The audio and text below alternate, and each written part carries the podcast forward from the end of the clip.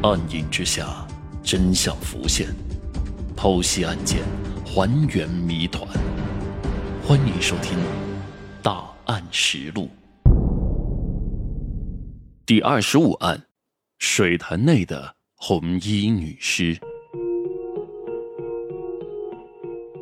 为了查找死者的身份。警方一方面开始在矿洞附近的村庄进行摸排走访，另外一方面也在临近各县市张贴寻尸启事，希望接到知情人的报案。三天后，凯里市的一个小伙子找到了警局，他的母亲岑小芬几天前离开了凯里，说是去亲戚家里面吃喜酒，但是已经过了几天，电话打不通，人也没见回来。死者的身份最终确定，正是小伙子的母亲岑小芬。四十二岁，贵州省凯里人，离异，无工作。然而，当警方询问小伙子关于母亲其他一些情况的时候，他却显得吞吞吐吐，似乎不愿意多谈。这又是什么情况呢？难道在儿子看来，母亲岑小芬生前做过什么难以让他启齿的事情吗？原来，岑小芬离异后，感情生活有些混乱。两年多以来，她和一名已婚的男子梁斌闹起了婚外情。据说岑某非常喜欢梁斌，为了和他在一起，岑某还自掏腰包拿出了一万块钱，让梁斌和妻子摊牌离婚。梁斌的妻子果真是在拿到一万块钱的补偿后签了离婚协议。可是，以为可以有情人终成眷属的岑某，却遭到了梁斌的背叛。梁斌在离婚恢复自由身之后，并未和岑某关系更进一步，而是越来越疏远他。眼见着自己人财两空，心有不甘的岑某还多次和梁斌打闹，数次还打了幺幺零报警。得知这一情况，警方极为重视。这个梁斌目前看来作案嫌疑非常的大，他会不会是为了摆脱岑某而动了杀机呢？随后，警方对梁斌进行了暗访调查，希望能够找到他作案的犯罪证据。可是几天下来，调查却显示梁斌几乎没有作案的时间。与此同时，追踪岑某电话通话记录时，又有了一个新的发现：一个尾号为二四的电话号码，在死者死亡之前多次和他进行过联系，而且最后一通电话记录也是这个二四号码的。谁会和死者进行最后的通话呢？往往是凶手。然而，当大家急切地查找二四号码的持卡人时，却发现了这是一个未办理正规登记的号码。难道线索就这样断了吗？如果这个二四号码真的是凶手的话，那么就算是用尽各种方法，也要把他找到。怎么找呢？贵州警方有办法。虽然无法直接找到二四号码的持卡人。但是警方在分析了号码的通话记录后，又找出了他通话频繁的另外一个手机号码，这叫以号找号，曲线侦查。而这个手机号码的主人倒是非常的明确，是麻江县一家热水器店铺的女老板。围绕这个女老板的社会关系，警方开启了暗访调查，最终确定二四手机号码的所有者正是女老板的弟弟侯中清。这个侯中清有过犯罪前科。如今靠打零工度日。不过呢，侯忠清并非是矿洞所在地当地人，这个又作何解释呢？其实倒也不难。在梳理侯忠清的社会关系时，警方发现了他一个拜把兄弟黄某，恰好就住在矿洞附近的村子里。调查进行到这里，已经出现了三个嫌疑人，我们一起来梳理一下：一和岑某有过感情、财务纠葛的梁斌。虽然说警方已经确认他没有作案的时间，但是也不能排除他买凶杀人的嫌疑啊。二，最后一个和死者通电话的侯忠清，他和死者到底是什么关系呢？为什么死者和他通完电话就遇害了呢？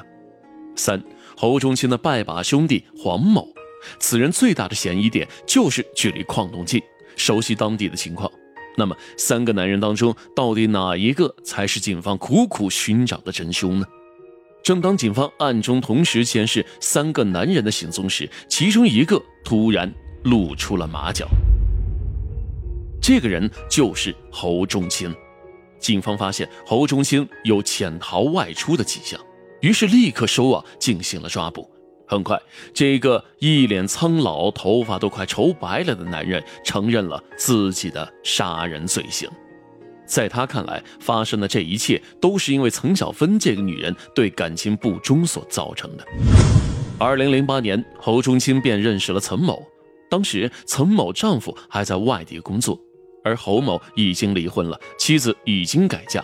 岑某打扮时髦又显年轻，三两下便迷住了侯某的心，两人便开始交往，有了暧昧的关系。在那几年里，岑某要求侯忠清将挣到的钱都放在他那里存着，而侯忠清为了表达自己的爱意，也不反对，陆陆续续拿了一些钱交给岑某保管。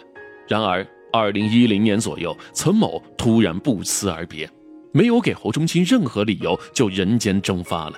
侯忠清到处找不到人，自己存在岑某那里的五六万块钱就这样打水漂了吗？案发的前一天，侯崇清突然在凯里的街道上迎面撞见了消失两年的岑某，而他的身边还有另外一个男人。气不打一处来的侯某要求岑某谈一谈，了结两人之间的事情。然而岑某却对此不以为然，反而再次伸手向侯某要五千块钱。面对眼前这个贪婪不已又负了自己的女人，侯忠清心中顿时起了杀机。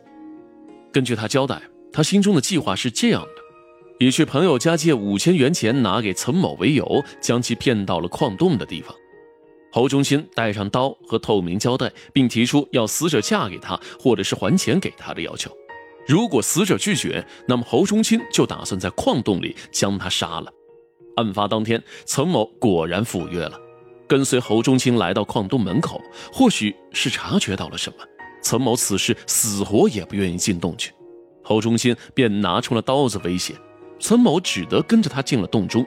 两人在洞里面聊了一会儿，突然又觉得阴冷，侯某便想出去找一些干柴火，在洞里面生火取暖。可是他又犹豫，害怕自己一走，岑某也会趁机逃跑。而这时，岑某自己提出来，让侯忠清将他的腿给绑起来，说他不会跑。这就是为什么警方看到死者的腿部的胶带没有一点挣扎痕迹的原因了。原来他是自愿的呀。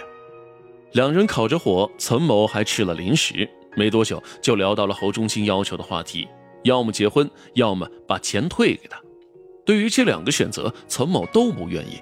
或许当初他悄悄离开侯某，就是因为侯某赚不到钱，自己怎么可能嫁给他呢？然而击垮侯忠清最后一丝理智的，却是岑某包里的几个避孕套。侯忠清看到避孕套，觉得怒火中烧，眼前这个女人十足就是一个骗子。几句言语不合，冲突再次升级，腿上还绑着胶带的岑某毫无还手之力。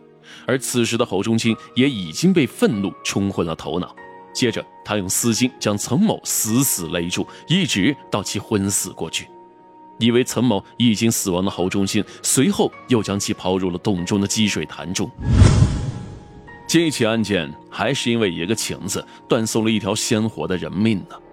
案子本身并不复杂，只不过由于案发地是一处废弃多年的矿洞，给人留下了一丝恐怖的氛围。当然了，还有那个令人毛骨悚然的站立状漂浮姿态，这到底又是怎么回事呢？警方的解释道破了玄机，因为死者的脚部被胶带捆绑，而他被抛入水中时又处于昏迷的状态，没有剧烈的挣扎，所以导致尸体呈现出了一种诡异的直立状悬浮。